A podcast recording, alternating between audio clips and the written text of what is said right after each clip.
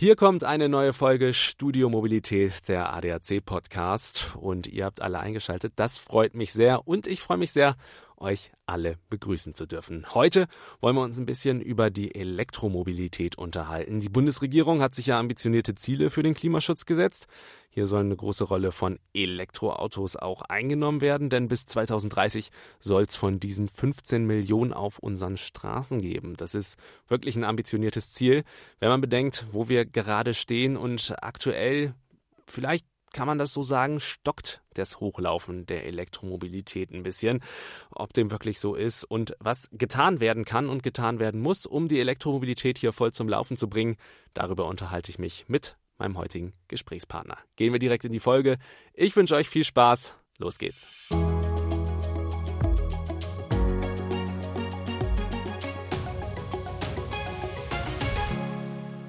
In der heutigen Folge begrüße ich den ADAC Technikpräsidenten Carsten Schulze. Aufmerksame Hörerinnen und Hörer werden sich vielleicht an ihn erinnern. Damals noch bei Mobilität am Mittwoch war er auch schon Gast bei uns. Da haben wir uns über Daten im Auto unterhalten.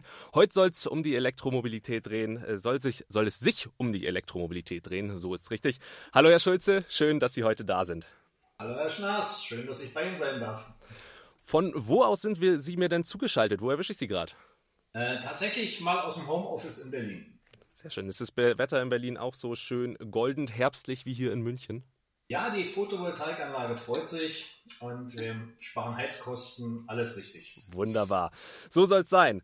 Kommen wir weg vom Wetter und gehen wir direkt rein in unser Thema. Das ist die Elektromobilität. Die Bundesregierung hat sich ja ambitionierte Ziele für den Klimaschutz gesetzt. Einen großen Beitrag soll hier eben die E-Mobilität leisten. Bis 2030 sollen 15 Millionen E-Autos auf unseren Straßen rollen.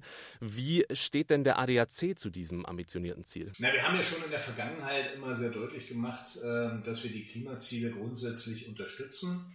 Ähm, und wir haben auch ganz klar gemacht, äh, dass das ohne Elektromobilität nicht gehen wird. Ähm, wenn sie denn grün ist, das ist äh, eine wichtige Einschränkung, auch die Energie der Elektrofahrzeuge äh, muss aus regenerativen Energien stammen, ansonsten äh, liegen wir uns da in die eigene Tasche.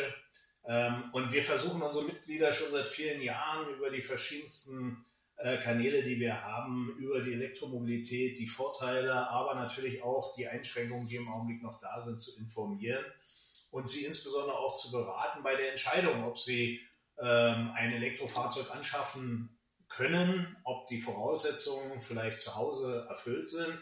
Ähm, aber da steht und hängt natürlich auch alles, ähm, sage ich mal, an der Entwicklung der Ladeinfrastruktur und natürlich am Fahrzeugangebot. Hm.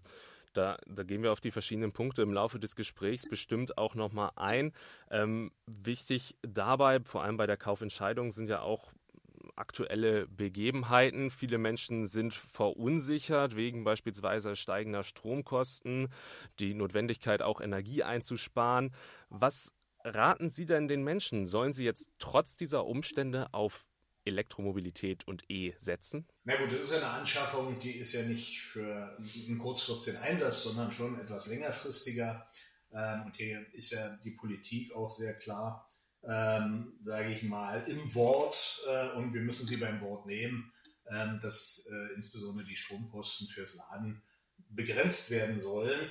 Ähm, wir müssen natürlich einfach, und das gehört zur Wahrheit nun mal dazu, einräumen, äh, dass alle Energien im Augenblick extrem teuer geworden sind. Und zwar alle Energien, die fossilen Ursprungs sind. Und dazu gehört bei uns eben auch, das wird leider oftmals ein bisschen verdrängt, im Augenblick noch der Strom, ähm, der eben auch sehr stark noch von fossilen Energieträgern abhängt. Mhm. Ähm, und hinzu kommt natürlich noch dieses ähm, ja doch schwer verständliche Modell, dass das teuerste Kraftwerk letztendlich nachher ähm, auch den Preis bestimmt.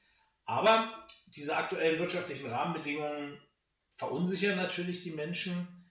Ähm, aber wir müssen natürlich auch deutlich sagen, die Politik hat diese Verteuerung gewollt und will sie auch weiterhin. Äh, Stichwort CO2-Abgabe. Mhm. Ähm, hier sind halt schon, äh, sag ich mal, Instrumente angewendet worden, die eben künstlich die Energiekosten verteuern. Ob das in der heutigen Zeit in der Form und äh, in der Dimension noch angemessen ist, ähm, das bleibt mal noch offen.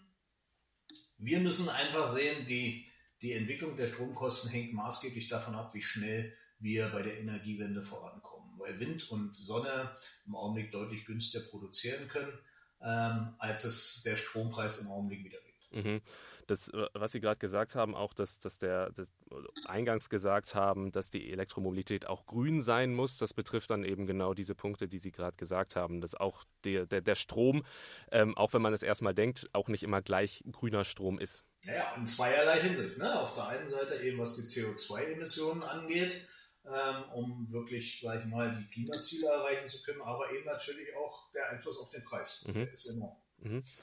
Jetzt kommt ja hinzu, selbst wenn man sagt, okay, das ist mir in erster Linie jetzt egal in Anführungszeichen, ich möchte trotzdem in ein E-Auto investieren und ein Elektroauto mir anschaffen. Jetzt steht man aber ja oft vor dem Problem, Elektroautos oder Fahrzeuge grundsätzlich, das betrifft ja nicht nur Elektroautos, sind kaum verfügbar und es ist auch nicht wirklich absehbar, wann sich diese Situation am Fahrzeugmarkt wieder verbessert. Ähm, wie stark wirft uns das denn zu rück und kann man das überhaupt wieder aufholen, wenn man jetzt an das Hochlaufen der Elektromobilität denkt? Also tatsächlich sehen wir diese Entwicklung im Augenblick mit großer Sorge ähm, und wir erwarten hier natürlich auch von den politischen Entscheidungsträgern, dass sie äh, hier einen Plan B aus der Schublade holen und äh, sehr klar formulieren, wie sie sich denn das mit den selbstgesetzten Zielen vorstellen. Ähm, Im Augenblick ist es tatsächlich so, dass wir immer weiter hinter den eigentlichen Plänen zurückfallen. Das gilt sowohl für die Anzahl der zugelassenen elektrischen Fahrzeuge, seien sie nun äh, batterieelektrisch oder hybrid, aber das gilt halt insbesondere auch bei der Ladeinfrastruktur. Ähm, und hier hat ja die Bundesregierung gerade mit ihrem neuen Masterplan Ladeinfrastruktur nochmal nachgelegt, mhm. aber sie muss jetzt halt auch liefern. Das ist eben ganz wichtig. Ganz klar muss man einfach sagen, für die Klimaschutzziele wird es immer wichtiger, dass wir auch die Bestandsfahrzeuge mit in den Fokus nehmen und äh, für diese Bestandsfahrzeuge, die ja nun mal naturgemäß Verbrenner sind, Alternativen aufzeigen.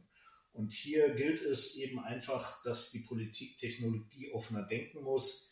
Ähm, viele Experten sind sich einig, wir werden die Klimaschutzziele nur erreichen können, wenn wir tatsächlich auch die Bestandsfahrzeuge und auch für die Verbrenner eine Lösung herbeiführen, die den Verbrenner perspektivisch klimafreundlicher und im letzten Schritt dann auch klimaneutral macht. Stichwort sind eben Biokraftstoffe der zweiten Generation und E-Fuels. Jetzt sind E-Fahrzeuge ja aber auch nicht nur schwer zu bekommen, sondern auch, haben wir gerade ja geredet, so ein bisschen drüber, ähm, kaum, kaum bezahlbar, wenn man sich überlegt, ähm, jetzt, ich möchte mir ein Elektroauto kaufen, ähm, die, die, die Preisdifferenz von E-Autos zu einem vergleichbaren Verbrennermodell derzeit, ähm, die ist ja relativ hoch und wird eigentlich durch die, durch die Förderung von bis zu 9000 Euro ja wieder so ein bisschen angepasst bzw. überdeckt. Die Förderung soll ja nun aber auch ein bisschen zurückgestaffelt werden. Das würde dem dann ja auch wieder so ein bisschen entgegengehen und das schürt natürlich auch wieder ein bisschen Unsicherheiten beim Kauf von, von, von E-Fahrzeugen. Ich will das jetzt hier auch gar nicht ähm, so verteufeln, aber das sind nun mal auch ähm, ja die Fakten. Was muss denn passieren? Ein paar Punkte haben Sie auch schon gesagt. Die Politik muss einen Plan B ausarbeiten, aber was muss passieren, damit letztendlich mehr Menschen auf ein E-Fahrzeug umsteigen können, vor allem auch, weil 15 Millionen E-Fahrzeuge bis 2030, das ist schon, wie eingangs auch schon gesagt, ein sehr hohes Ziel, was sich da gesteckt wurde. Ja, ob dieses Ziel noch erreichbar ist, äh, da streiten sich die Geister. Ähm, es gibt schon erste Gutachten, die sagen, das ist schon sage ich mal, aus heutiger Sicht gar nicht mehr erreichbar, weil wir einfach hinter den gesteckten Zielen zu weit zurückliegen. Aber das lassen wir mal offen. Es ist natürlich schon sehr kritisch zu sehen und wird von uns auch dementsprechend ähm, bewertet, dass gerade die deutschen Hersteller immer stärker auf Premium-Fahrzeuge setzen bei der Elektromobilität, auf die teureren Fahrzeuge. Natürlich, da ist die Gewinnmarge etwas, etwas höher als beim Kleinfahrzeug. Ähm, aber das wirkt natürlich die Entwicklung bei der Elektromobilität ab. Und äh, wir brauchen einfach, und das ist ein ganz, eine ganz klare Forderung des ADAC, sowohl an die, an die Hersteller als auch natürlich an die Politik, wir brauchen bezahlbare Elektrofahrzeuge, die äh, letztendlich ähm, für jedermann die Elektromobilität erschwinglich machen, weil wenn es uns nicht gelingt, die große Masse der Bevölkerung mitzunehmen, dann wird sich die Elektromobilität nicht durchsetzen können. Mhm. Und dazu gehört eben auch, und das ist eben auch ganz klar, dass für jeden, insbesondere für die Mieter in den, in den äh, städtischen Regionen, Lademöglichkeiten entsprechend vorhanden sein müssen. Und auch hier müssen entsprechende Regelungen endlich geschaffen werden, die die Genehmigungsverfahren beschleunigt. Die Versorger müssen diese Lademöglichkeiten in den Tiefgaragen, auf den Parkplätzen, an den Mietshäusern ähm, auch schnell und äh, unbürokratisch genehmigen. Ähm, auch da stockt es im Augenblick nicht erheblich. Und klar ist, wer keine Möglichkeit hat, sein Fahrzeug zu laden, ähm, und wenn sich immer mehr Fahrzeuge einen Ladepunkt teilen müssen, dann werden die Menschen äh, diese Entwicklung nicht mehr mitgehen. Mhm. Das Problem habe ich zum Beispiel in einem, in einem Mietshaus. Also bei mir ist in, in der Umgebung, ich glaube, zwei, zwei Ladepunkte sind da, aber es sind natürlich mehrere Mietshäuser, mehrere Mieter. Ähm, wenn ich mir jetzt überlege, gut, zu Hause das E-Auto laden würde für mich tatsächlich schwierig werden. Ähm, das ist natürlich auch ein Punkt, ähm, der bei einer Kaufentscheidung zu einem Fahrzeug mit einfließt. Und da ist definitiv, wie Sie auch gesagt haben, noch, noch viel zu tun. Ähm, so ein bisschen klingt da raus, unterm Strich wird es schon schwierig oder schwieriger, Klimaschutzziele nur rein mit E-Mobilität zu erreichen. Ähm, was muss denn passieren, damit der Verkehrssektor letztendlich diese Klimaschutzziele auch erreichen kann. Ich hatte es ja gerade schon erwähnt, ganz wichtig ist, dass wir also die Verbrennerfahrzeuge, und wir reden hier von 1,4 Milliarden Verbrennern auf der Welt, nur um die Dimension mal klar zu machen, 250 Millionen nur in Europa ähm, und immerhin, ähm, selbst wenn wir die 15 Millionen E-Fahrzeuge in 2030 schaffen sollten, werden wir immer noch über 30 Millionen Verbrenner in Deutschland auf den Straßen haben. Mhm. Und wenn wir es wirklich ernst meinen mit dem Klimaschutz, und es nicht nur um die ideologische Frage geht, ist E besser oder ist Verbrenner besser, dann müssen wir auch diese Fahrzeuge mitnehmen auf die Reise und das geht eben nur über den Treibstoff. Der Verbrenner an sich ist nicht schlecht. Ähm, es ist letztendlich der Treibstoff, der ihn ähm, klimaschonend, ähm, klimaneutral oder gar, ähm, sage ich mal, klimazerstörend macht. Und das ist eben der Punkt. Hier gibt es technologische Entwicklungen. Ähm, wir sind jetzt da an einem Punkt, wenn man zum Beispiel den Diesel nimmt, wir haben paraffinische Dieselkraftstoffe, die bei unseren Nachbarländern schon fleißig verkauft werden. Die sparen bis zu 90 Prozent CO2 ein, waren übrigens in den letzten Wochen 5 Cent günstiger als der fossile Diesel. Und bei uns sind sie nicht zugelassen worden, ähm, weil das Bundesumweltministerium äh, hier Bedenken geltend macht, ähm, obwohl die Deutsche Bahn als Flottenbetreiber sie benutzen darf. Mhm. Das sind alles so Widersprüche bei uns in den Regeln, die müssen, die müssen ganz schnell abgeräumt werden. Wir müssen alle Kraftstoffe, die uns helfen, CO2 einzusparen, die müssen wir auch zulassen. Und äh, dann haben wir auch eine Chance, nach wie vor die Klimaschutzziele zu erreichen. Sie sind sehr ambitioniert und wir müssen jetzt deutlich eine Schippe drauflegen. Wir müssen wesentlich schneller werden ähm, so wie das bisher, sage ich mal, in, äh, in Behördenordnung vor sich hin äh, läuft, so werden wir einfach nicht schnell genug unsere Ziele erreichen. Hm, das heißt, hier muss auf jeden Fall ein Zahn zugelegt werden, damit wir dann letztendlich auch tatsächlich diese Klimaschutzziele erreichen können, mit, wie Sie es gesagt haben, einem Mix, aber schon einem großen Anteil ähm, über die Elektromobilität. Absolut. Aber wir müssen natürlich auch die Alternativen zur individuellen Mobilität ausbauen.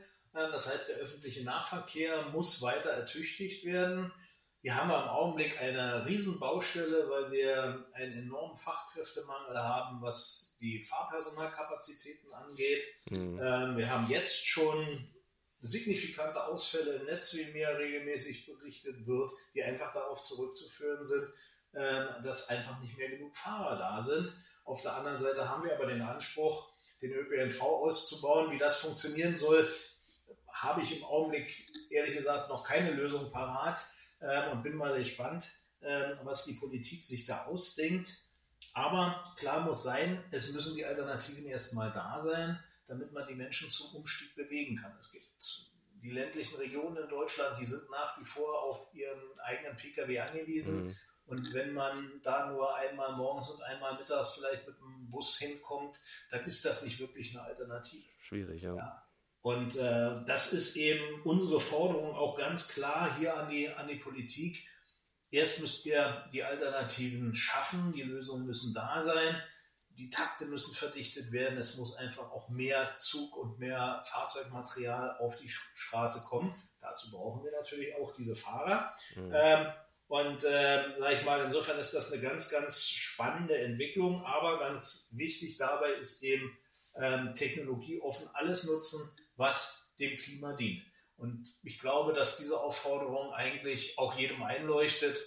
Ähm, und dann wird der Kunde sich nachher entscheiden, was für ihn das Beste und das Günstigste ist. Ähm, ich kann mir nicht vorstellen, dass die Pendler mit stetig wachsender Begeisterung morgens zwei Stunden im Stau stehen oder eine Stunde im Stau stehen, ähm, nur weil sie kein öffentliches Verkehrsangebot haben, was sie entspannter zur Arbeit bringt. Die Arbeit ist aber nun mal da, wo sie ist und äh, sie müssen da irgendwie hinkommen. Mhm. Und da können wir natürlich unsere Mitglieder, aber auch die Bürgerinnen und Bürger insgesamt nicht alleine lassen, sondern das muss erst gelöst sein. Mhm. Dass man dann am Ende die Qual der Wahl hat und verschiedene Möglichkeiten hat, um diesen Weg eben bestreiten zu können, ob es mit einem eigenen Pkw elektrisch betrieben oder mit alternativen Kraftstoffen betrieben oder eben der ÖPNV oder gar auch das Fahrrad ist, um letztendlich gut überall hinzukommen, egal wo man lebt. Ähm, Sie erinnern sich vielleicht noch an das letzte Mal, als Sie zu Gast waren. Da hatten wir fünf persönliche Fragen am Ende der Folge. Heute habe ich tatsächlich nur eine mitgebracht. Die bezieht sich auch auf unser heutiges Thema, nämlich die Elektromobilität. Sind Sie selbst, Herr Schulze, schon elektrisch unterwegs? Da kann ich äh, mit gutem Gewissen sagen, ja. Ähm, tatsächlich äh, habe ich einen kleinen Renault Zoe in der Garage und ich habe ähm, auch das Privileg, dass ich äh, in einem eigenen Haus lebe, wo ich eine Photovoltaikanlage auf dem Dach habe und einen entsprechenden Speicher äh, mit einer Wallbox. Und von daher macht es im Sommer richtig Spaß, das Fahrzeug nur mit dem eigenen Sonnenstrom zu betanken und zu bewegen. Mhm. Ähm, das macht was mit einem, gebe ich unumwunden zu, habe ich mir vorher so auch nicht vorstellen können. Und die Konsequenz war, dass jetzt noch ein großer äh, oder ein größerer äh, äh, E angetriebener Wagen ähm, in der Bestellung ist und ich hoffe, dass er bis Dezember geliefert wird, ähm, damit ich dann auch die größeren Distanzen ähm, elektrisch zurücklegen kann. Natürlich mit den, sag ich mal, Herausforderungen, die das noch mit sich bringt, aber da bin ich gerne bereit, diesen Selbstversuch einfach mal einzugehen. Hm, ich erinnere mich auch noch an eine alte Episode, ich weiß auch gar nicht mehr, wie lange das schon her ist, aber da ging es auch auf jeden Fall um das Thema E-Mobilität.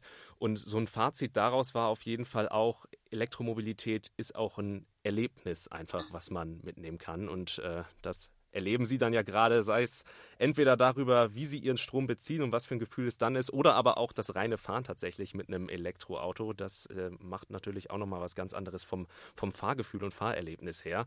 Ähm, konnte ich selber auch schon öfter mal ausprobieren. Ist, ist wirklich schön, macht Spaß. Herr Schulze, wir sind am Ende der Folge. Ich darf mich erneut bei Ihnen bedanken, dass Sie bei uns zu Gast waren. Und wer weiß, vielleicht, ähm, in Bremen sagt man immer, dreimal ist Bremer Recht, vielleicht kommen Sie auch nochmal ein drittes Mal hier zu uns in dem Podcast zu Studio Mobilität. Lieber Herr Schnaas, ich würde mich sehr freuen. Vielen Dank. Auf Wiederhören. Machen Sie es gut. Tschüss.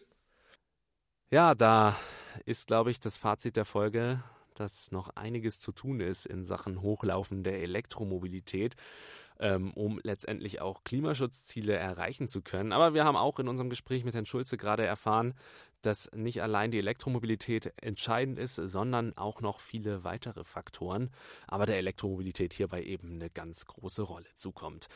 Ja, und gerade auch schon angekündigt, damit sind wir am Ende der heutigen Episode. Ich freue mich, dass ihr alle bis hierhin zugehört habt und hoffe, ihr konntet ein bisschen was mitnehmen.